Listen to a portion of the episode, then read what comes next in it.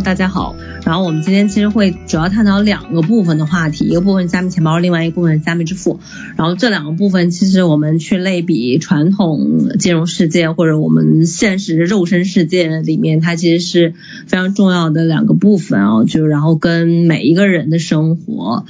就是都息息相关啊。那未来如果 Web3 世界里面的呃加密钱包和电商支付能够进入大众视野的话，那么这两个呃我们说这两个赛道将会成为非常巨大的一个赛道。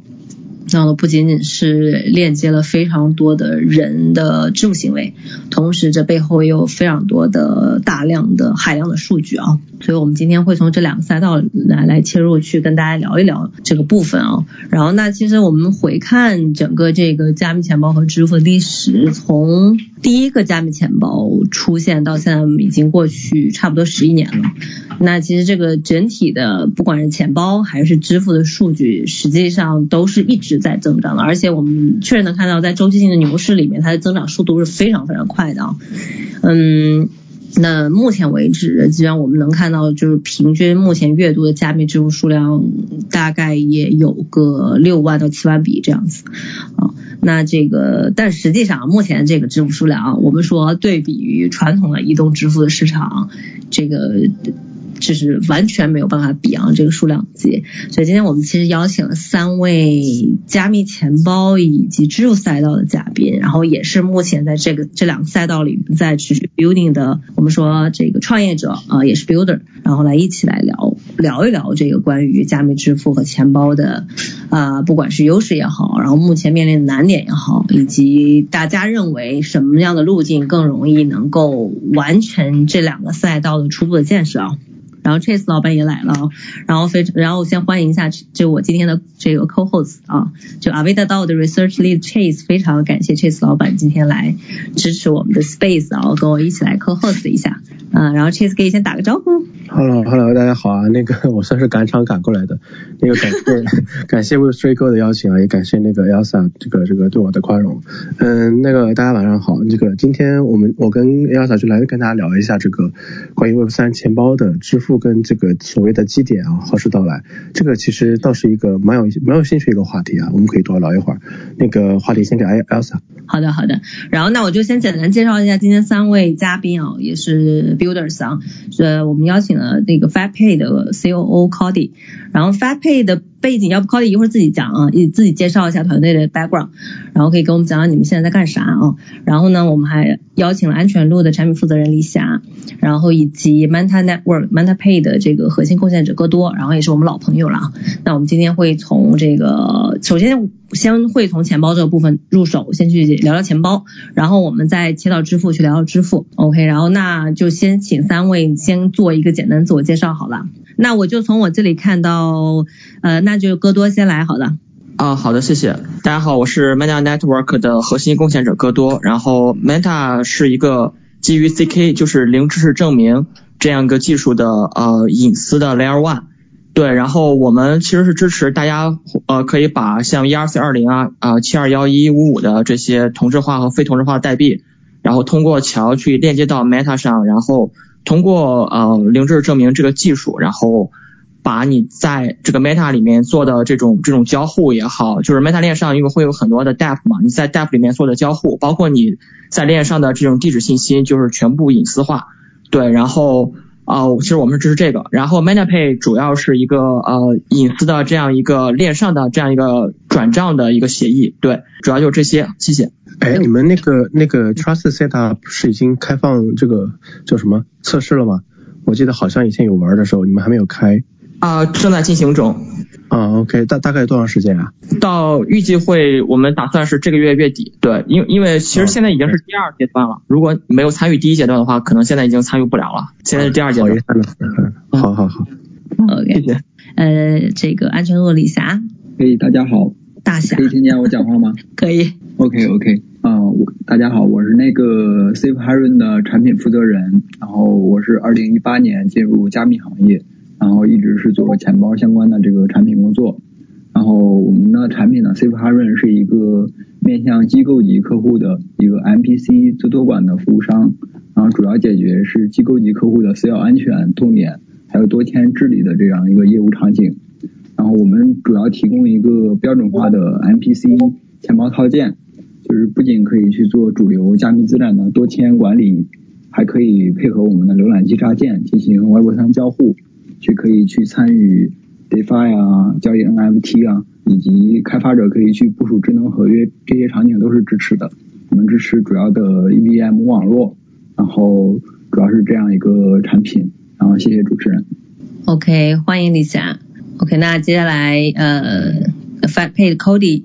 应该上上来了吧？啊，上来了，上来了。那个大家好，晚上好，我是 FatPay 的 CEO Cody。呃，FatPay 呢，大家看我们这个名字啊，就其中有一个 Pay，那么我们的主营业务呢，也是跟这个支付相关。我们现在主要做的是法币和数字和货币之间的转换，法币到数字货币，数字货货币到法币。那么本身我们也是在呃欧洲和北美的持牌机构，所以我们用合法合规的方式来帮助用户可以用他的信用卡、借记卡。或者比如说东南亚的一些类似于咱们中国人用的这个微信呃微信支付宝这样的电子钱包，当然我们不做中国大陆的业务啊。那么东南亚本身呃除了这个信用卡借记卡以外，很多人都用类似于当地的微信支付宝这样的电子钱包来支付。那么我们也可以接受这样的支付方式。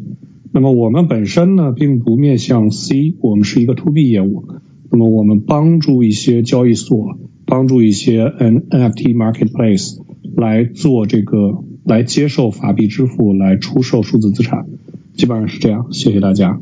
明白，OK，欢迎三位啊。然后那我们今天就先从这个的第一个问题入手啊，就这第一个问题是呃三位都想问一问啊，就类比传统金融世界，目前我们所看到的加密钱包和加密支付，呃是是一个什么样的角色啊？就类比传统世界，这个其实我还蛮好奇的。要么就先从格斗开始哈。啊，好的，谢谢。呃，因为我我可能觉得其他嘉宾会从比较那个实际的应用讲起，所以我就讲点稍微不一样的。对，我就我觉得它目前是处在一个爆发的前夜，当然这个爆发期可能离这个爆发期可能还需要一个比较长的时间，还有大众接受的过程。呃，因为我我其实很认同哈耶克的那个货币的非国家化，就是我是支持市场或者机构这些这种私有化的个体以某种形式来铸币。然后市场去自行判断这个货币的价值，对，然后大家可能会觉得，那这样的话是不是不稳定？因为货币需要稳定。你比如像比特币的价格就就经常波动，对吧？它可能不太能够作为一个真正的支付的东西去去用用。但问题是，法币的价格真的稳定吗？就是可以想想，就是今天的一百块钱跟二十年前前的一百块的购买力是一样的吗？就是如果你用法币去计价商品的话，那法币价格肯定是稳定的，对吧？商品价格是波动的。那你如果反过来呢？你如果把比特币的走势倒过来的话，也就是用比特币去计价 USD 的话，那这就是一个一个中心化国家背书的一个法币，对一个去中心化的数量一定且减半发行的这么一个私有化货币的一个贬值图。就是就是因为因为你如果你倒过来的话，你会看到 USD 的价格对比特币整体是往下在跌的。对，然后然后其实特别特别的明显，就是从大概去年开始就是。美元在加息嘛，对吧？然后它法随着它法币的购买力包那个那个去上涨，然后比特币比特币价格又跌了。但你倒过来看，其实就是等于是美元反弹嘛。其实真的很很很明显，就是对。然后包括我们今天大量印的一些专项债啊去建什么古镇啊、古城啊这这些这些项目，如果没有人来旅游，这个项目没有盈利的话，那这个专债务的亏空该如何弥补嘛？就就是就是一个方式，就是印钱。归根结底，只有印钱，这这就是中心化的方式。对印钱之后的那种，对吧？一次利益分配，二次利益分配，整个的利益分配流，这个暂且就先不说了，公平的问题嘛，对吧？然后，但是他他们就只真的只有一种方式，就是印钱。对，呃，这这是一方面啊。然后另外就是加密货币和钱包具有更强的那种可组合性，对吧？然后传统的纸币，你你甚至都不能有可组合性，对吧？你不能把纸币怎么样？你如果毁坏纸币的话，甚至这这都是犯法的，对吧？然后。我们在 Web 2时代进入移动支付就好很多，我们把支付变成了入口，变成了平台。然后其实加密货币它有更强的这种可组合性，就目前包括目前很多行业机构和组织也在探索抽象钱包的这个这个应用，对对，然后这块也是可以关注的。然后我就说这些。谢谢。OK，谢谢戈多。然后好，接下来两二位也可以聊一聊这个。其实这个问题我想问的是在于说，加密钱包和加密支付这个东西，就这两个的类比，在传统金融世界是我们金融世界中什么东西？然后，那么 Cody 先来。好的，好的。我说我从这个应用角度来说一下加密支付。那类比传统世界的支付呢？加密支付其实。呃，现在处于一个非常非常非常早期的阶段，大家可以去去看我们现在的传统这个金融机构里面的支付，我们用法币支付的时候，这这个这个过程，你可以把你的法币从一个银行支付到另外一个银行，甚至你可以把你的法币从一个国家支付到另外一个国家，这个其实是经历了很多年很多年传统金融机构的发展。我不知道大家还记不记得。我们在小时候，因为我年纪比较大了，我们在小时候，这个呃银行之间的转账，中国这边的大陆内银行之间的转账还是不能跨行转账的，你只能去银行这个银行体系内部是可以转账的，那跨行你必须把这个钱从银行里面取出来，然后再存到另外一个银行的账户里面，这样才能完成跨行，或者通过当时通过一个。叫叫叫邮政邮政呃这个汇款的方式把钱汇出去。那么其实经历了这么多年，大家这个跨行转账，包括跨国转账都不是问题了。但是从加密货币的角度来讲，我们现在看到的还是单链上的点对点的支付。也就是说，跨链现在虽然有些跨链桥出现，但是还很早期，很不好用。那么，我想把一个链上的资资产支付到另外一个链上，现在很多对于很多的这个小白用户来讲，基本上是一件不可能完成的事情。那么，当然这里面也有一些中心化的这个这个，比如说你可以在交易所啊，把把一个链上资产变到另外一个另另外一个链上，但是这是中心化的交易所帮你完成的一件事情，很多人还是不知道怎么去办，不知道怎么去跨链去转移资产。那么这个这个呃呃这个加密支付又有又有又有一个非常天然的优势，就是它没有国界，它解决了一个跨国的问题，它解决了一个跨国资产流动的问题。那我在在在这个非洲，我也可以很容易的把这个加密货币付到美洲，对吧？只要这两个地方都是合规的，那我可以付给任何一个付的人。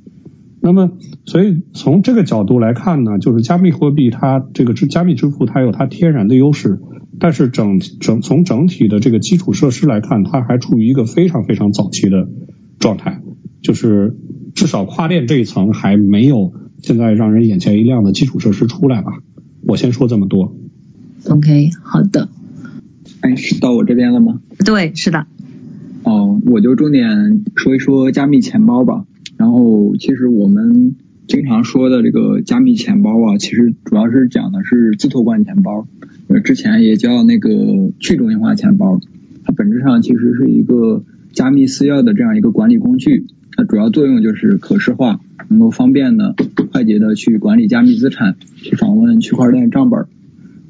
其实我们现在处于熊市嘛，经历上一个牛市，整个加密市场它其实也落地了，比如说 DeFi 啊、Game GameFi，还有一些 NFT 这些应用场景。然后特别是去年 Web 三这个趋势被市场广泛认可以后，其实加密钱包多出了不少的应用场景，就是从最早的那个只是一个私钥管理工具，简单的去转账收款，它现在其实更多的是一个 Web 三应用的入口。它也是各种 DAPP 的登录方式，比如说我们打开各种任何一个 DAPP，它的它的右上角或者左上角，第一个就是 Connect Wallet，然后所以说它也是一种 DID。然后我我说这么多呢，就是加密钱包它其实是一直在进化中的，然后它现在的形态呢，其实你很难去跟传统金融世界的角色进行一个类比，就是如果你真的去类比，它可能。更像是一个超级应用，比如说支付宝、微信这种超级 APP，就是从功能层面啊，但是它实际上差别是非常大的。它只有比如说有这种钱包的支付功能，然后也有这种作为统一登录方式的这种普及度，就是大概这样一个一个一个类比吧。好的，谢谢 Blue Heart。哎，那就那正好就是你说到这个钱包了，我们就先聊了钱包啊。前面，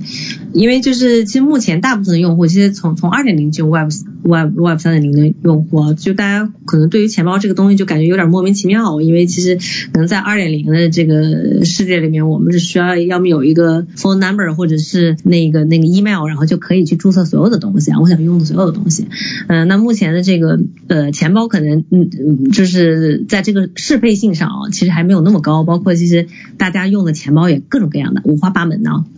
所以这个在钱包这个赛道上，目前也有挺多代产品出来的，包括从从这个，比如说从最早的这个钱包，然后到后面的 EOA，然后到智能合约钱包，然后到呃后面的 MPC，然后包括刚才这个戈多有提到这个钱包抽象等等。我其实还蛮蛮蛮关心的是，因为我我有看到这个就是 Safe Haven 其实在做的是比较专注在这个 MPC 钱包上面，然后 MPC 就你认为 MPC 钱包？最大目前来看，它最大优势是什么？就解决的最大最核心的问题是什么？好的，那我就呃整体先大概讲一讲，比如说，哎，现在有哪些主流的钱包，然后 MPC 钱包它的背景，包括它的优势是什么？就是其实从钱包广义上讲，在加密世界里边，它有很多种分类方式。比如说我们常说的钱包，其实都是自主自托管钱包，也叫去中心化钱包。比如说，其实还有一种，比如说。呃，像币安、OK，然后这种交易所，它本质上，你你进去去交易，你首先也会给你一个钱包，它那种叫全托管钱包，它的它基本上就跟 Web 二的方式是一样的，你去注册一个账号，然后就可以了，你就不用去自己去关心私钥啊、助记词这些概念。然后这是一种分类，然后自托管钱包里边呢，然后其实还有两个大类，比如说从是否触网来分，它有冷钱包跟热钱包。冷钱包呢，就是你的那个私钥信息是是永久性的不联网的，一旦去联网之后，那你就是一个热钱包。热钱包其实就是哎，我的私钥是可能是联网的这样一个状态。然后呃，热钱包里边呢，其实又有很多种分类，比如说比如说我们最常用的 MetaMask，或者说那个 Trust 的钱包，这种可能就是呃。就是也是发展比较早的，就是单私钥的 EUA 的钱包，然后它当然它有很多其他的币种，比如说比特币啊，然后狗狗币啊这种，这种其实他们也不是第一代的钱包，然后更早的钱包呢，我之前用过那种狗狗币的钱包，然后我装完钱包之后，它会先去同步节点，可能都要几天时间，或者说很长的一段时间，然后你才能使用，那种是非常早期的钱包，叫全节点钱包，其实我们现在用的基本上都是。呃，这种清节点钱包，然后背后会有一个 RPC，然后去连接全节点这样一种方式。然后除了刚才讲的单私钥钱包，还有一种就是合约钱包，刚才提到的，比如说 Nothing Safe Agent 这种，这种也是在往那个账户抽象方向发展。但是，对，这是也是一种钱包。还有一种钱包呢，就是 MPC 钱包，比如说我们在做的 Safe Haven，然后还有还有比如说面向个人级的 Zengo 啊，这些都是 MPC 钱包。然后面向不同的客户类型，它还可以分个人级跟机构级。然后像像我们比如说 Safe Haven 就主要做的是面向机构级客户。然后呃整体上讲，MPC 钱包它的优势有哪些呢？第一个其实也是它最主打的一个优势吧，就是它拥有硬件钱包级别的安全性，然后有热钱包一样的便捷性。嗯，它是怎么达到这个硬件钱包级别安全性呢？主要是它是拥有这个 MPC 的多方计算技术，然后把这个技术落地到这个密码学领域，就是我们做那个私钥分片技术，然后去实现这个呃解决私钥单点的问题。它它的私钥安全性级别就非常高。然后第二个特性呢，它就可以可以做到多链的通用多签，比如说呃比特币的多签、以太坊的多签，然后甚至任任何一个资产的多签，你都可以在一个钱包里去完成。你像传统的多签，你可能每个链你都要装一个钱包，比如说比特币的，你要装一个比特币的多签钱包，然后以太坊的，甚至你要装一个 Nothing Safe，然后甚至以太坊上的每个 Layer Two，每个比如说 BIC 网络，你都要去创建一个这样一个钱包，它的它的那个是非常分裂的，然后管理起来复杂度也非常高，然后通过 MPC 钱包，你就可以哎一套私钥分片去管理这样。所有所有类型常见网络的这种资产的多签，它就非常的呃方便。然后其实还有一个特点就是，其实也是刚才讲到的，就是说 EVM 地址，呃，EVM 类型钱包就是钱包的地址是通用的，因为我们也是 Ua 地址，就不像那个 NoSafe 一样，然后你每个网络都要去单独创建一遍，这也算是一个优势。然后第四块呢，其实就是 MPC，它本质上是一种呃多方计算技术，它的它其实是链下的多签，然后它的隐私性是要高于链上多签的。然后还有一块就是它可以配置比较灵活的权限还有策略，更适合机构客户去根据它的业务场景去定制一些比较复杂的一些审批流。然后主要是这些，谢谢主持人。哎，好，哎，谢谢，谢谢。哎，那这个其实说到这个东西啊，就我们会觉得钱包其实它算是一个流量聚集或者流量入口的一个地方的啊。那目前从时间路径来来看，我们不管是说 to B 的钱包业务还是 to C 的钱包业务，呃，如果一个钱包团队想要围绕自己钱包产品搭建一个用户生态出来啊，包括后面能够延伸成为一个 DID 的一个 DID 的工具，那未来需要攻克哪些难点才有可能实现这类指数级增长？然后这个想问一下戈多还有 Blue Heart。呃，Hello，那个其实这个问题就是 Meta 我我们也一直在做探索嘛。然后我们其实是从那个第一性的原理出发，是就是首先我们我们觉得首先钱包得是易用的，对，然后而且就是用到什么程度，我觉得能够被呃未来可能能被十亿人乃至全部的全世界的八十亿人轻松的使用。我觉得我们其实这个对我们来说是一个大的前提，对，然后。那就现在来讲，那我们 Web 三这个呃受众相对来说还是比较少的。那我们能不能再向外兼容？比如说能不能先去兼容一下 Web 二的这些移动呃习惯了移动支付的这些用户？对，然后所以我们呃将就是 ZK 就是零知识证明嘛，然后跟呃 WS 呃 WASM 这样一个一个技术相结合，去推动 ZK WASM 的一个建设。对，其实这个技术它是诞生于。呃，WSM 这个这个它是诞生于互联网，传统的互联网，对，其实是由万维网联盟就是 W3C 它创建的啊，是可以在 Web 中运行的这样一个语言的格式，对，然后现在几乎兼呃呃就是兼容全部浏览浏览器，对，包括呃 Chrome、Safari，然后微软的 Edge，然后 Firefox 等等这些浏览器全部兼容，然后就是呃更直观的讲，就是它可以。通过这样一个技术，然后兼容各个浏览器，并且让一个应用就是跨浏览器的呃就是流畅运行，有有点像区块链的就是多链部署的概念，对，但是多链部署它有流动性的限制，而这个没有，对，然后比如像谷歌地球，然后它可以在呃 Firefox 的浏览器上运行，对吧？因为 Firefox 它不是谷歌原生的东西，然后其实就是 WASM 这个起到了很关键的作用。对，然后包括还有像 OpenGL 的这种图形引擎，然后像 HTML5 的这样一些游戏的引擎，也都是呃现在呃就大量的在基于这样一个语言格式，然后来来兼容浏览器版本，然后来提高性能。所以就是如果呃总结一下的话，如果用用 WASM 去编写 Web3 的钱包，理论上是可以在 Safari 啊，然后在刚刚提到的所有浏览器上都是使用 MetaMask 啊，使用各种各样的这种钱包应用的。对，然后，对，它是它是可以让在让 Web 三领域的这些钱包，然后作为一个作为一个 Web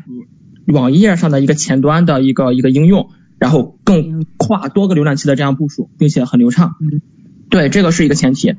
然后然后 ZK 和这个结合呢，其实就是去通过 ZK 电路去编写 WASM，然后将两者的这样一个优点结合，然后把呃区块链的这样 Web 三的去中心化和去信任化。去跟这样一个语言的那那个那个优点相结合，对它的意义就在于说让让 Web 三就是应用更加易呃易用更加流畅，并且可以兼容传统这些浏览器的用户，然后能够让他们真正的进入 Web 三。嗯，明白了，哎，这还挺有趣的，这这个是我我听到的一个新的路径。然后那那个 Blue Heart 呢，从你的角度来看呢，就从你们这个 MPC 这个角度来看呢？OK，那个其实，呃，如果钱包想想让更多用户实现指数级增长，它我觉得主要有两个两个条件吧。第一个条件是，其实跟我们宏观的这个市场也有关系，就是整个加密市场它的牛熊转换是有关系的。其实每一个牛市它都会造就一批就是广泛应用的钱包，比如说呃上一轮牛市，其实真正爆发的钱包是大家都知道的那个 MetaMask，在在没有 DeFi 之前，像 MetaMask 其实它的那个用户量并没有那么大，它更多是一个开发者工具，然后类似这样的一个使用场景。但是哎有了自从有了 DeFi 啊这种各种的 Web 三场景之后，那它是进行了一个指数级的爆发，这是一个市场市场发展的这样一个。呃，一个前提，更多的也就是现象级的应用，或者说新的这种 DeFi 啊，新的 Web 三的这样一个现象级的应用的落地，或者说其他的叙事，可能会有引入大量的用户，然后去学习这个加密钱包。然后第二块呢，我觉得就是呃产品上的一个突破吧，钱包产品的一个突破，它有有有几个点可以去突破，比如说第一个就是嗯最核心的一点就是私钥管理上。比如说，现在所有的钱包基本上都会让用户去使用一个助记词，然后然后去抄写，然后其实这块儿也是一个门槛，它有一定的学习门槛。然后还有一个还有一个门槛呢，就是说，哎，用户需要去覆盖死，对吧？比如说你想转移你的 UIDT，你你得先有它的主网的 gas，这这些概念，其实在很多这种 Web 二用户里边，它需要一个学习的一个过程。那那我们怎么让它这种更容易理解、更容易上手？这可能也是一个突破点。比如说密钥管理上，我们现在呃在比如说 Safe Haven，我们也在研究的，比如说 Keyless 方面，就是 Keyless 或者 Seedless 这样一个概念，就是说没有助记词的概念，我们通过 MPC 私钥分片这样一个技术，然后去实现 PLS，然后用户完全不用关心助记词，然后但是它的安全级别又非常高。然后这样一个就是在这两个方面去平衡，然后这是一个突破的方向。第二个方向呢，就是呃其他的一些，比如说比如说那个以太坊经常提到的账户抽象，就是呃让这个钱包呢，就是你不用去关心它的那个盖死啊这些东西，然后比如说你你只需要去。去使用它，然后你不用关心，比如说你有 UIDT，你就只需要转 UIDT 就行了，你不用去说我要先准备不同链的 gas，比如说我现在我的钱包里边有十个十个网络，有各种 Layer Two，你每个上面都要去准备 gas，然后那你如果使用账户抽象，哎，那个钱包提供方完全可以提供这种代付 gas 的服务，通过那种账户抽象、合约钱包这种，这也是一个方向。然后这些呢，我觉得还是得持续的去探索，然后，而且真正的落地，它也跟整个区块链的发展有关。比如说账户抽象，可能以太坊最终可能还要几，可能还要两到三年才会真正的去落地这一块。那这个它它本身也依赖整个区块链的发展。嗯，还有一个方向可能就是能更便宜，比如说呃之前牛市的时候，以太坊一一笔转账可能都要几十美金的 gas。那这个这个门槛其实对海量的用户，十亿级别的用户，它是比较高的。那如果如果盖茨能做到，比如说，哎，我每一笔转账我可以忽略不计，只有零点零零几美金，那它可能也是这样一个突破点。这些东西可能也跟公链的发展也有关系，它是整个市场的一个突破，可能不是某个应用啊，或者说呃某个某个工具单独单一的突破。嗯，谢谢主持人，这是我的观点。谢谢 Blue Heart，讲的还挺全面的。然后那我们就是接下来就后半趴，基本就开聊这个支付这个部分。然后支付这个部分呢，Chase 会来主要来跟大家探讨一下几个核心的问题啊。然后 Chase 老板可以上线了。好呀，好呀。回答咱今天问题啊，那个 Web 三的小伙伴呢，Web 三 Go 的小伙伴呢，给我们准备了大概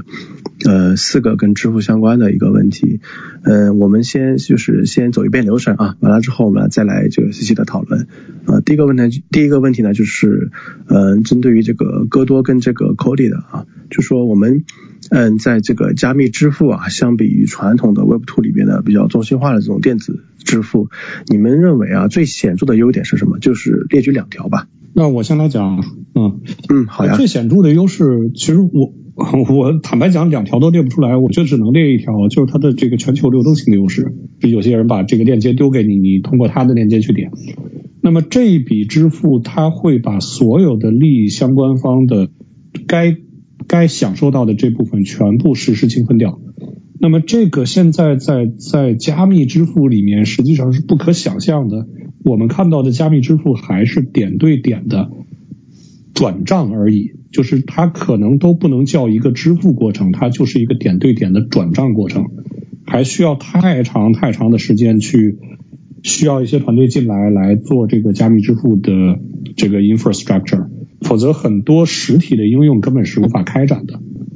我能不能这么总结一下，就是一个就是说，你认为它打通了这个全球的这么一个流动性，然后呢，降低了一些门槛或者壁垒，对吧？这个是它一定的这个能看到的一些好处，这个这个我非常认同啊。嗯，另外一个你就是觉得，其实咱们这个圈子里边的支付还是比较比较 primitive，比较早期。对，这个这这个里边可能就是。有一点点，我觉得就是将来我们可以讨论的地方，就是说我们是不是真的是需要去通过一笔支付来完成所有的相关、相关、相关方的这个、这个、这个偿付？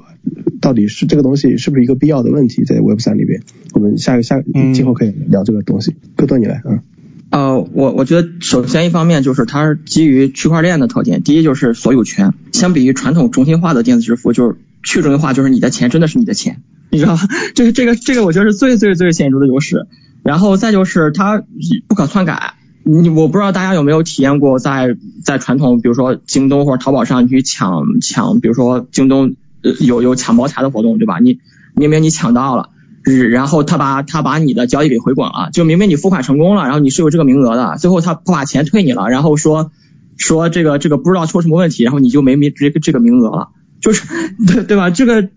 其你这个有没有内定？这个我我当然我们没有证据啊，就就是不好说人家有没有内定。但是这个东西如果在链上，你想想，我已经上链了，我这个 transaction 已经已经 confirm 了，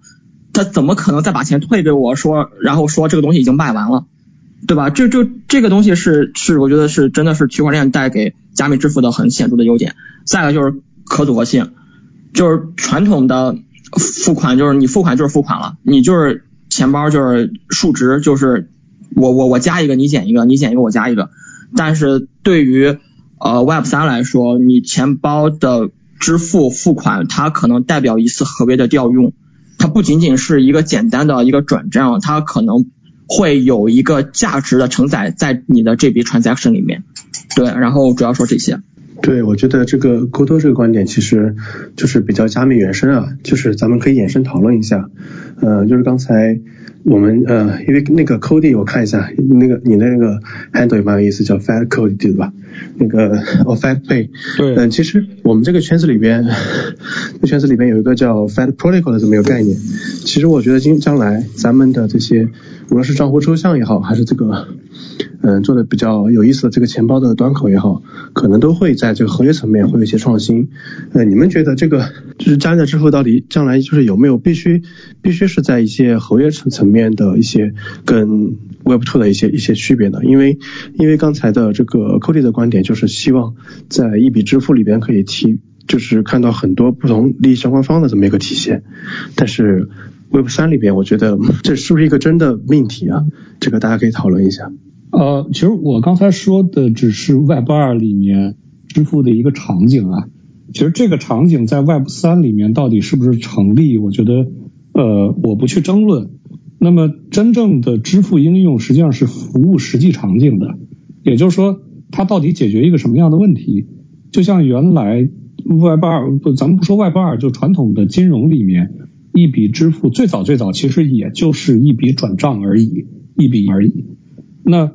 现在大家看到的各种支付、各种实时分账、各种这个实时清算，都是为了解决实际的业务场景问题，一点一点演化出来的。那么我相信，其实，在 Web 三里面是一样的，就是一个技术它好或者不好，这个本身我们讲太多的大道理没有用。我还是那个多观点，我们要看它解决了一个什么问题。比如说，我我为什么会觉得说这个这个数字货币的支付会？会会这个有一点非常好，它解决了全球化流动性的问题。那么这个全球化流动性解决什么问题呢？那比如说，我不知道大家去过非洲没有啊？因为我在那里待过一段时间啊。就非洲很多国家，它的人很穷，它大大部分的人，这个比如说像尼日利亚，它那边的这个人均收入可能也就这个一百美元左右，一个月的人均收入一百美元左右。那么当你要给他付一笔钱的时候，你通过银行去付吗？那么当地的银行，它基本上只服务那些富人，很多人他是服务不了的，穷人服务不了。你你比如说我我我让他做一个非常简单的工作，那我要给他付十美元，我要让银行收取我两美元、三美元的转账手续费吗？那这个显然是不可能的。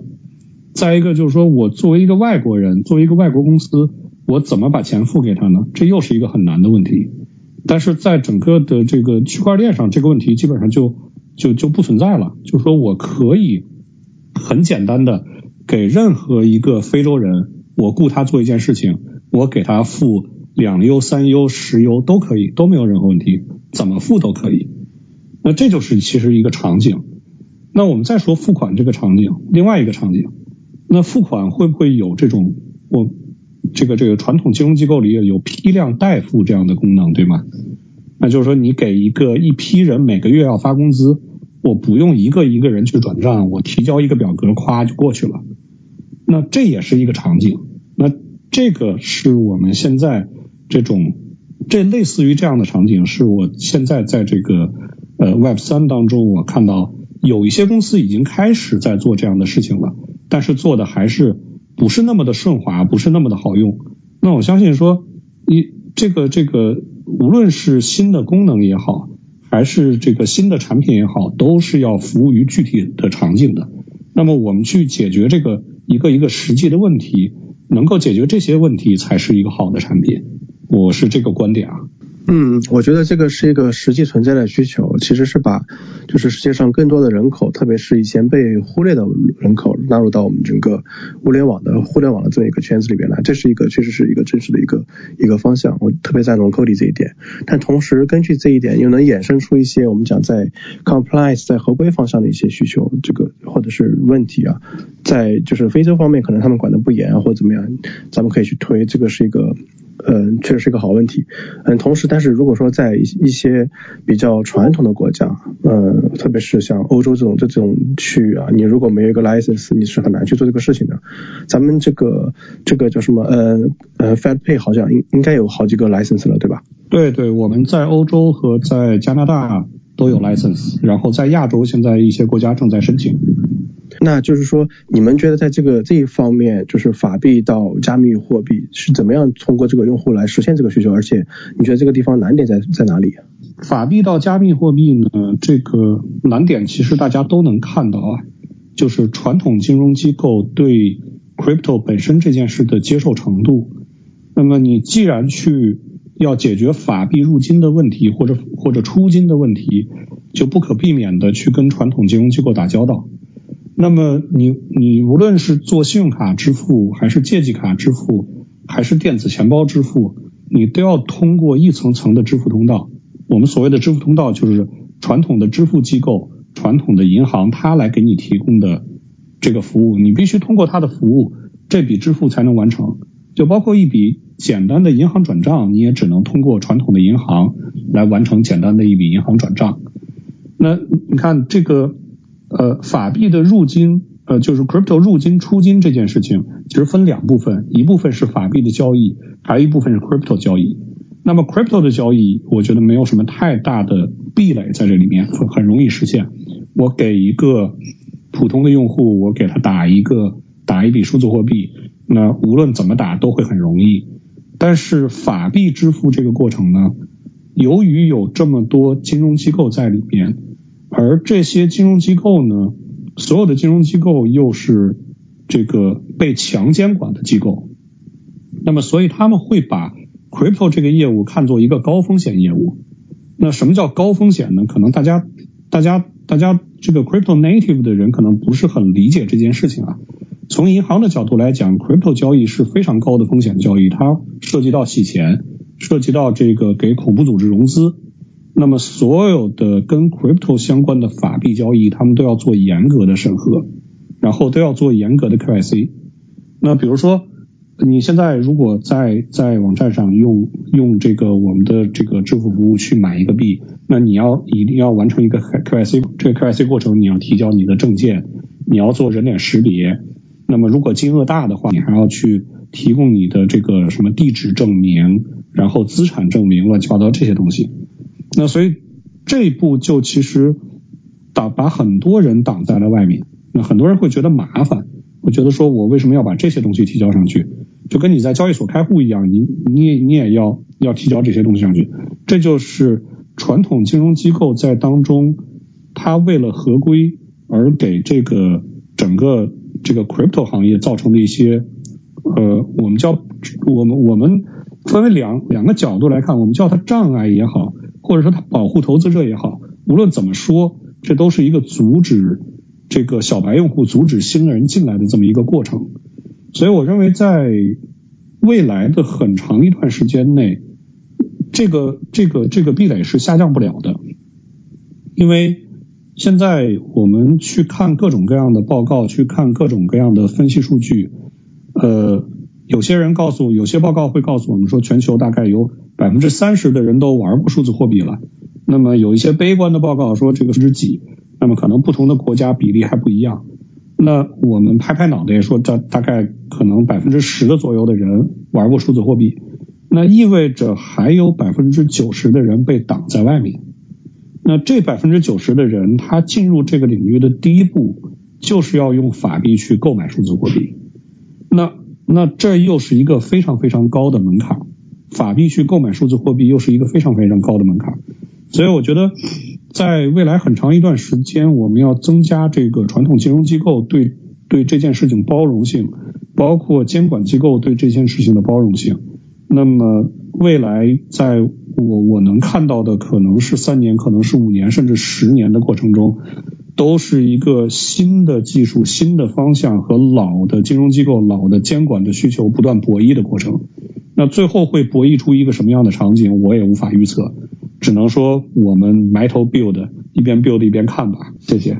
很好，很好，谢谢寇利啊。嗯，这里边就是也衍生出一些新的问题，比如说，咱们既然是有了一些 license 或者一些牌照，那就代表着我们是主动去接受了这个监管的，对吧？那么这些监管难道不会就是要求我们来自己做一些 KYC 这这这样之类的东西吗？对，KYC 是必须要做的，所以就是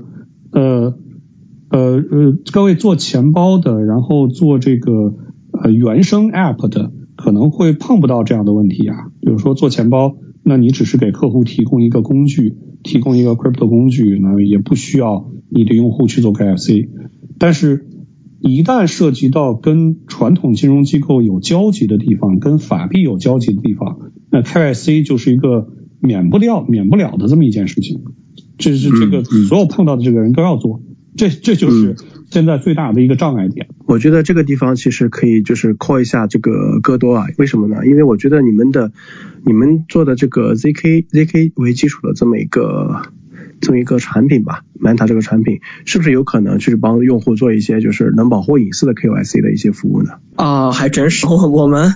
对我们其实是有一个权限在里面的，就是用户可以披露他的呃那个我们叫 viewing key，就是那个这个应该怎么翻译叫？嗯，叫可可公开的一个东西吧，就是我们会设置 KYC 权限的，就是它它可以披露，也可以选择不披露。对，我们是有开关的。你看，这不两，这不你们俩就可以合作合作，对吧？行，我们 呃，我们我我再我再多说两句啊，我再我再多说两句。好好，就是 KYC 这个东西可能会有很多新的方法做，比如说我用一些零知识证明可以去做一些这个 KYC 的东西，但 KYC 这个东西本质在于监管要求。而监管是谁呢？监管是政府部门，对吗？你要说服那些官老爷们，他们来接受这个东西，是一个极其极其艰巨的过程。他认的就是地址证明，他认的就是你的这个传统政府给你发的 ID，他不认什么 DID。那我不知道，有可能会有一些这个比较开明的政府会会会开始接纳这种 Web 三式的原生的 KYC 的方式，但是我觉得这是一个很长很长的过程，这是一个。不是一个技术问题，它是一个行政问题啊。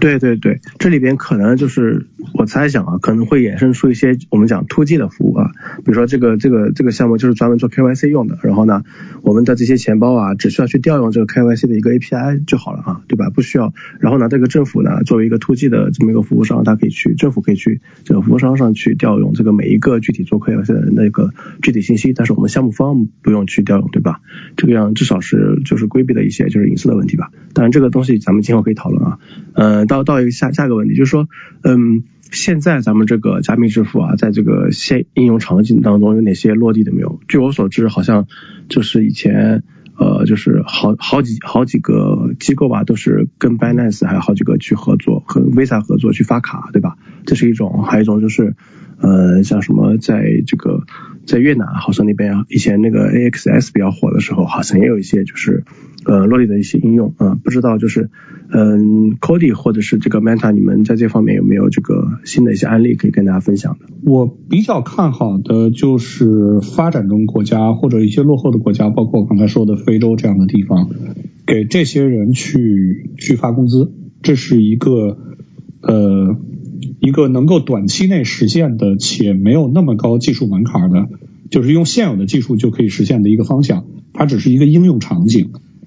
那这里面呢，就是又会又会，但又又会有很多很小的、更更细分的应用场景。就比如说我刚才也说过，这种批量代发，就是呃一个企业会在，比如说一个美国企业，它会在非洲雇很多人，对吧？雇比如说雇一百人，雇一千人。那么非洲发薪，它还不是一个月一发的，它基本上是一周一发的，或者甚至一天一发的。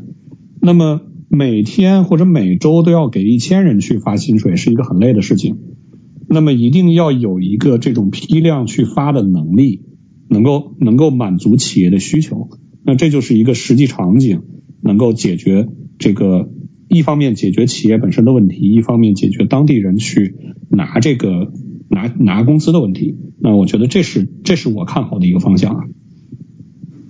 你这样说还真是，就是可能会通过一些支付把把新的这些人口纳入到这个这个圈子里面来啊。他们本来以前不知道加密货币是什么，但是你发工资必须要这个东西，你是不是得去得去搞个钱包，对吧？那挺有意思。对，没错没错。大家伙还有什么这个根根据这个问题的这个案例啊什么的可以跟大家分享的？啊，我其实想说一个点就是。呃，其实加密支付和我们传统的支付就是相比较而言，其实大家可能在平时还是比较习惯用移动支付也好，还是呃，尤其在国外信用卡比较发达嘛。对，但是一旦到了某些事件的时候，大家可能就会选择加密支付了。你比如像俄罗斯前前几天的这样一个呃紧急动员令嘛，一下达的时候，其实就是能够看到俄罗斯的 Bitcoin 的溢价，包括它 Bitcoin 的那个交易量都是爆量了。而且基本上很多是机构交易，对，那他们为什么要要去购买这个这个比特币，对吧？在这个大家都心里边都是清楚的，对。然后，然后我其实刚才那个问题，我其实还想补充一点，其实我理解 Cody 他说的那个，就是主要还是看监管怎么样去看待 KYC 的问题，对。呃，但但但有一个点就是说，其实美国的监管，尤其是就是现在的他们的 SEC 主席。那个 Gary，然后他其实对这个东西其实是非常了解的，包括他啊知道 CK 它的开关的问题，包括知道它 CK 它的整个的呃就是原理，他都是很清楚的。因为啊我们 Meta 的联合创始人 Victor，他在呃哈佛上 MPA 的时候，他的导师刚好就是 Gary，然后他很多的像 MakerDAO，然后你像当时才二零一可能一八年初吧，可能一七年，他对于包括那个 Luna 当时其实。最早这些算法稳定币，就 Victor 其实最早都是从那个 Gary 的那个课程里面去了解到的，对，然后包括后来他到 Gary 的公开课讲的非常对对对，对是的，就是所以他对这个东西是非常了解的，但但可能实际上可能会有多方的，因为其实你知道美国包括中国也是一样的，就是呃银行然后监管然后和和财政部他们其实是分属不同的，其实他们也要达成一个部部门之间达成一个利益的这样一个。呃，妥协吧，算是或者是一个平衡，对。嗯，很有意思，很有意思。好像，但是我听说这次他们在就是呃 FTX 这个暴雷事件之后，就是好多地方的议员也在也在怼这个 Gary，就说你既然这么懂 crypto，为什么还不赶紧出一些监管的法案啊？可能还没有传统一家这个这个金融机构的体量大，对吧？就是有有这种可能性在里面，所以这个真的是没法没有办法比。那么我也能看到其中另另外一些机会，就是说传统金融机构，它现在我看到的问题就是，他们坐在现有的蛋糕上，那么吃的很香，对吧？躺躺着就可以赚钱。所以我们在做这个 Fat Pay 的过程中，我们其实是就是非常深刻的感受到，说传统金融机构在这里面，它并没有起到太多的促进作用，反而是说躺在那儿，对吧？设置各种各种各种门槛，然后。然后让这件事情变得更加困难。那当然，这也可能不是传统金融机构的问题，有可能是这个国家意志的问题或者监管问题。这 anyway，呃，那么作为我们小公司来讲呢，我们其实更更需要注重的就是说，还是我解决了什么样的实际问题，解决了什么样的生活当中实际的问题，那么一点一点去解决这样的问题，那么才能让更多的人来接受这个东西。我再举再我再举一个例子，刚才举了一个发工资的例子啊，我再举一个例子，就是就大家呃大家在在用传统支付的时候，大家都用过信用卡对吧？你出国用信用卡，那你的信用卡是一张中国银行办的信用卡，你去去日本去旅游，那日本的商家收日元，但是你持有的是人民币，那你也可以用你的 Visa 卡去刷一下。那么你消费的是你的人民币，那日本的商家接受到的是日元，对吗？这件事儿对于这个我们这个传统的金这个金融体系来说，大家司空见惯，已经已经非常习惯了。但是在 Web 三里面，比如说每个人都有自己喜欢的资产，比如说我作为一个商家，我愿意选择接受 Bitcoin 作为我的支付货币，但是这时候有一个用户客户来了。他说他喜欢 Doge，那我怎么做这笔支付呢？中间并没有一个像 Visa 或者 Mastercard 这样的机构来做资金的，呃，来做外汇的转换。这类问题其实非常非常多。我们能够解决任何一个细分的赛道的问题，都可以把公司做得非常非常好。谢谢。对，我觉得其实从解决问题的问题的角度上来说，就是基本上每个项目方都应该是嗯有自己的观点啊。那个 Bluer，你你在这个问题上有没有你的你你那边的一些见解？刚才我一直在听各位那个在在讲啊，然后说的都挺有道理的。其实我我也在看支付这个赛道啊，因为钱包其实跟支付结合的挺紧密的。然后嗯，你像比如说有有一些地区，比如说。中国大陆啊，甚至美国啊这些，在这种 Web 二互联网比较发达的地方，你想去做这个呃支付赛道，因为它 Web 二的支付已经做得非常好了，很方便了。然后你想去做这个市场，可能会有一些难度，去改变习惯。因为 Web 三的支付并没有带来革命性的变化，就是并没有说我用 Web 三支付会给我节省很多东西什么的。就是我指的是这个常常见的这个可能日常的支付啊。而有一些市场，它在那个 Web 二领域里边，比如说，比如说一些南美啊，一些非洲啊，然后一些市场，它可能都没有那种 Web 二的支付。那这个时候，你让他第一个去使用 Web 三的支付，那他可能就会更容易一些，因为对他来说，这就是这就是我使用到的这个呃叫什么来着电子支付。就是我是这么看的，而且我我一直在关注币安那个支付的动作，我发现他们其实一直是在这些就是刚才我讲的那些南美啊、非洲啊这些市场在发力他们的支付，他们他们不会去见到一些比如说美国啊这种市场，这种市场你去做肯定会非常难，然后这个可能是一个捷径吧，就是去占领一个空白的市场，哎，这是这是我的一些思考。嗯。对，嗯，我不知道大家就是对这个市场，就是这咱们同业之间啊，有没有更深的了解？就是最近，嗯，我也看到好多项目方出来融资的，除了做钱包的以外，还有还有就是咱们这种做支付的，嗯，这里边就是据我所知啊，比如说有一些就是蛮赚钱的，就是做支付的项目方啊，比如说他在那个。呃，这轮牛市的时候，嗯，开了很多的这个端口，然后呢，大家也去可以去申请他的信用卡呀，然后呢，大家也会可以去自己做，通过他这个信用卡去做很多这个 DeFi 啊这方面的事情。但他们其实是就是悄悄的挣了蛮多钱的，据我所知，他们总共融资可能可能三五百万，对吧？但是呢，交易额可能就有十几亿啊，其实是就是是一个很好很挣钱的这么一个赛道，就是大家在。都看到这个赛道很挣钱的这个情况下，可能就是去做的蛮多，也会比较挤。那么你们对自己的这个优势的这个判断在什么样的地方呢？这个 Cody 跟 Blur 你们你们依次聊一聊。呃，要不然其他嘉宾先先回答？我觉得这个问题好像我不太好回答。没关系，没关系，我们我们就先聊，我们就先聊，因为这个东西我们的流程应该走完啊，流程应该走完了，就是这个问题是我自自己加自己加的，自己加的。然后你觉得比较麻烦的话，就是不论我们可以聊聊一下。没有，就是我也可以随便聊，就是我觉得优势这个东西其实很难定义了，就是你你你做一件事情，你总是要相信它，你还才才会去做，对吧？但是相信这件事儿，你到底相信对了还是相信错了？不知道，对吧？就是你自己看到了，你相信了，然后你会你去会去倾尽全力去做这件事情。那如果你的方向是你相信对了，那可能这件事儿就成了，对吗？那所以，我我觉得，我觉得这个事情去谈自己的优势呢，其实其实谈不出来。我总我总觉得谈不出来，就这个路是自己一点点走出来的。这个我一直认为说。呃，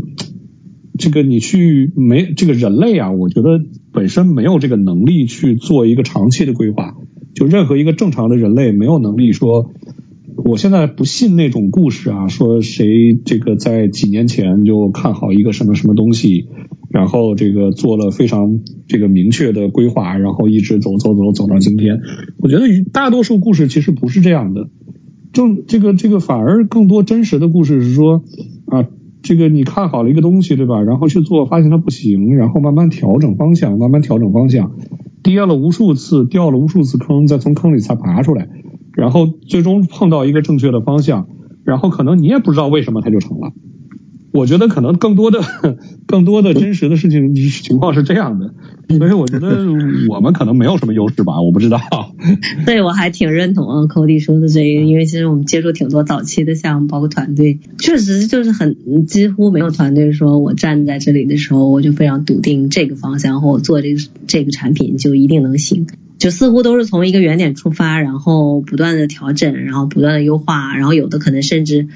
方向发生挺大的一个一个变化之后，才真正找到那个呃最适合这个团队的那个那那个那条路径嘛。是的，是的，嗯，其实那个 Cody 老师 Cody 那个说的，我觉得挺挺好的啊。其实就像我们做 Safe Haven，其实在这之前我们也做过很多钱包，包括一些加密业务。比如说最早我们可能也是做中心化的钱包，我们最高之前管理过有几万个 BTC 吧，然后。我们管理这个过程中呢，就发现，哎，传统的那种托管技术，嗯，就是它真的安全性没有那么那么高。我们自己也是，就是每天寝食难安，因为你你帮客户管理这几万个 BTC，如果你出现这个安全事故，你是赔不起的。比如说你的团队可能，哎，你才几千万美金，你怎么去赔几万个 BTC？然后我们就一直去研究怎么去做这种安全的一个托管。然后就是也是在这个过程中，我们是了解到有 MPC 这个这个技术，大概是一九年的时候，然后有那么一篇落地的论文，然后就是说，哎，MPC 技术去可以去在加密领域用于这个私钥分片去做这样一个保管，就是解决私钥单点的问题，然后还可以做到通用的多签。因为之前我们自己就有这个痛点，我们在管理 BTC 的过程中，管理几万个 BTC。然后，因为 BTC 它是可以多签的，当时可能那个 Lossless Safe 它还处于那种实验的阶段，那以太坊就是没法多签。那我我们 BTC 我们可以用那个 BTC 的多签钱包，以太坊我们去怎么管呢？就这也是一个痛点，所以说我们就是基于自身那个时候我们就在去研究这种 MPC 技术，然后后来就是因为也是一些转型嘛，比如说呃去年呢一些政策的一些变化，然后我们就停止了我们之前的业务，我们就。就是从二零年嘛，专注于这个 MPC 这个赛道，它也是有一个变化的过程。就就也是之所以做这块儿，也是我们之前就一直在从事这个钱包这个赛道，可能就是从面向 C 端的钱包转向 To B 的。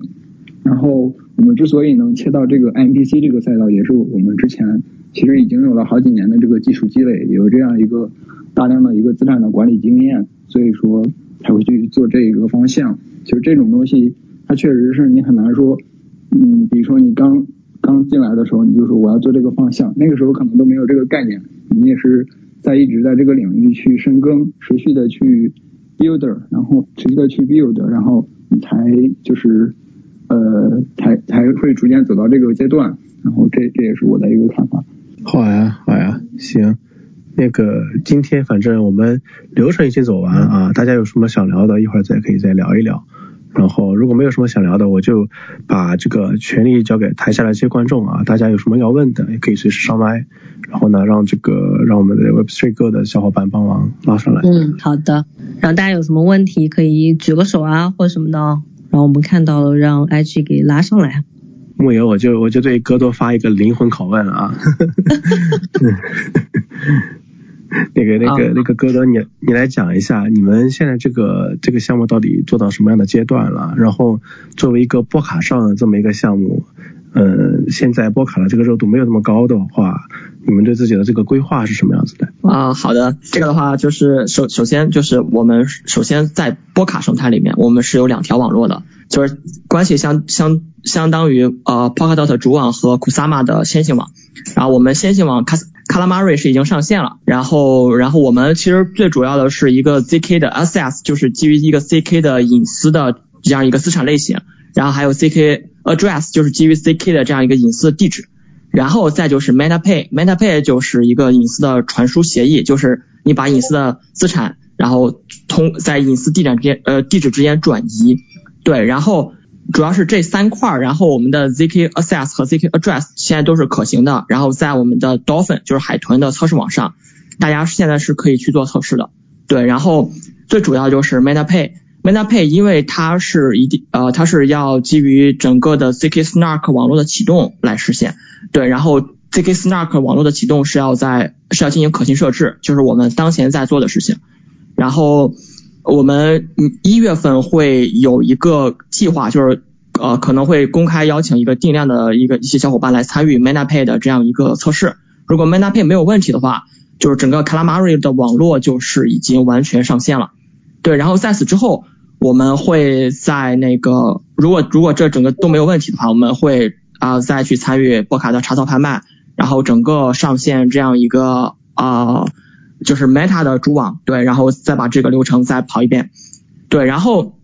嗯，这这这是这是目前的我们产品的问题。然后第二问题就是呃波卡现在的状况，波卡现在状况嗯确实，对，这个可能大家都知道，但是我们其实有不同的路径。第一个路径是说，因为波卡像 Moonbeam 它是一个 ERC 二零的，其实它是一个 EVM 链，对，然后。它也有 E V 呃 E R C 二零的兼容性，所以说我们一方面是我们其实现在正在跟 Moonbeam 去呃合作去探呃就就是就是就是去把 E R C 二零从从以太坊上然后引入到波卡生态当中，然后然后基于 E R C 二零去做这样一些隐私，包括包括可以甚至可以把 F T 然后放进来，然后去做做这样一个交互或者信息持有的这样一个隐私。对，然后再就是我们其实也在探索波卡以外的呃多链的机会，然后我们也在探索更多的 zk 的产品的东西，包括我们呃最近就是就是之前做了 zk shuffle 嘛，然后的一些一些东西，对，但是这个的话多链部署这个目前还不太方便很公开，因为目前还确实还在就是 engineering 就是工程的阶段，对，然后。接下来明年其实可以期待一下，我们会有更多的消息来来呃公布出来，对。OK OK，非常谢谢哥多啊，就是呃，我其实还是蛮期待你们后面这个多链上面的一些动作的，因为其实呃，因为我我我是看多链看了蛮久了，然后呃早期也挺早期的，其实是有有关注过波卡生态上面的几个项目，然后会觉得哎，目前的波卡整体的这个活跃度不是特别高的情况下，我我是发现有就很多项目其实开始去找一些呃外面的一些机会啊，就其他链上的或生态上的一些机会，但实际上我们说从从广谱范围来说，如果呃未来 Layer Two 呃没有办法完全解决以太坊扩容的问题，那么多链还是会并生。那么多链并生的情况下，对于任何一个生态或者任何一个网络来说，呃我我我是会觉得跨链呃跨链或者多链的这个多链的这个布局是需要考虑在里面的。然后我我可以稍微补充一点吗？啊好呀好，就是我们其实拿到了那个币安。呃，Binance Labs 还有那个 Polychain 啊，然后 Parify 啊这些机构的投资，对，所以大家可以关注一下我们的中文 Twitter。对，大家可以多关注一下 Manta，就是团队还是很很豪华的哦。对，是的，是的，很牛逼的团队。嗯，对，团队还是呃非常年轻，非常那个哥哥多，我想请问一下，我前一天也在关注那个 Manta 的有一个叫授信仪式，对吧？感觉那个挺有意思的，可以给大家介绍一下吗？呃，那个就是可信设置，就是在 Zk-Snark 网络之前需要启动的这样一个一个一个东西。对，因为因为这个主要是因为 Zk-Snark 网络的一个一个性质，就是就是它它需要一个呃，就是因为现在 CK 的那那种呃验证方式都是非交互式验证嘛，就是一次验证。对，所以它有一个那个呃，就是等于是一个虚拟机，然后那个虚拟机会里面会有那个呃生成 Pro 生成证明用的那个那个私钥和和公钥这些东西生成，然后在这个可信设置的时候就会把那个生成。但是呢，可信设置生成的时候，其实这个本来是一个很中心化的东西，就是会生成一个叫公共的一个参考字符串儿。啊，你你你其实是可以用那个字符串儿，就是来恢复整个网络的这样一个私钥的，那这样的话就不安全了。对，所以说，那大家现在就都通过这样一个可信设置的形式，然后通过一个，我们是用了 MPC，其实在可信设置的时候用了 MPC，就是多方安全计算。对，就是每一个参与者，呃，他都会获得那一片儿其中的那个那个字符串的其中的一个小 piece 一片儿，然后只要这所有参与人当中只要有一个人他是诚实的销毁了。那这个网络就再也恢复不了了，那那这个私钥就是安全的，对，然后，然后里呃其实实际上我们会把所有人的那个那个字符串都给销毁掉，对，然后这个其实是很安全的，而且很成熟，就是 Tornado Cash 呀，然后包括最早的 Zcash 呀、A 六啊，大家都是通过这样一个可信设置来启动的网络，对，然后目前的话，我们已经进入了第二阶段了，因为第一阶段是注册，就是大家先登记一下，登记一下学校来参与。然后第二阶段就是正式的去参与，我们第一阶段已经结束了，然后如果没有参与的话，现在第二阶段已经不能参与了。对，OK，然后大家大家可以关注一下曼塔，我觉得还是挺不错的一个一个团队啊，在做事情，然后也很也很这个也很扎实，这个技术技术背景也非常的扎实啊。如果没有问题的话呢，我们今天差不多会到这里了。然后但是呢，我还要在最后这个呃还要感谢一下 Chase 啊，今天给了我很大的帮助啊，因为今天我的这个身体确实不太。不太给力，然后现在他去开会，我就回来这个把麦接回来然后呢，再次还感谢一下今天三位嘉宾，然后谢谢 c 呃谢谢 Cody 啊，谢谢戈多，然后谢谢 Blue，然后三位都。从不同的角度呢，让我们看到，其实，在支付这个赛，不管在支付这个赛道，还是钱包这个赛道，实际上大家都在从自己的角度，然后从自己能够看到这个赛道的目前的一些痛点出发去呃 building 自己的产品。我觉得这是一个非常有趣的事情啊，因为其实这个赛就这两个赛道是非常非常紧密的，而且在未来，就是一旦我们能够解决一些实际痛点，然后并把这个二点零和三点零的用户进行打通的时候，啊，我觉。这个入口会是一个相当可期的一个赛道啊，非常可期的一个入口。嗯，然后呢，今天还是再次感谢三位，然后来跟我们分享一下目前大家各自在做的事情。然后也很期待说，哎，我们可能过呃过三个月或者在在 Q 一的时候，我们可能会会再回来，然后去呃再 update 一下大家各位目前的一些进展。然后到时候可以再跟我们分享一下目前的一些项目的进展啊，或者你们可能。哎，有了一些新的方向，或者有一些新的突破，呃，这个都是我觉得很很有趣的事情啊。到时候大家可以一起来来 share 一下大这个大家各自的一些变化。好，那我们今天就先这样吧。呃，因为我实在可能支撑不太不了太长时间。好的，谢谢主持人，谢谢主持人，早点休息。谢谢主持人，再见。谢谢戈多，谢谢 Blue。OK，好，那我们今天先这样喽，拜拜。好，大家早点休息，拜拜，拜拜。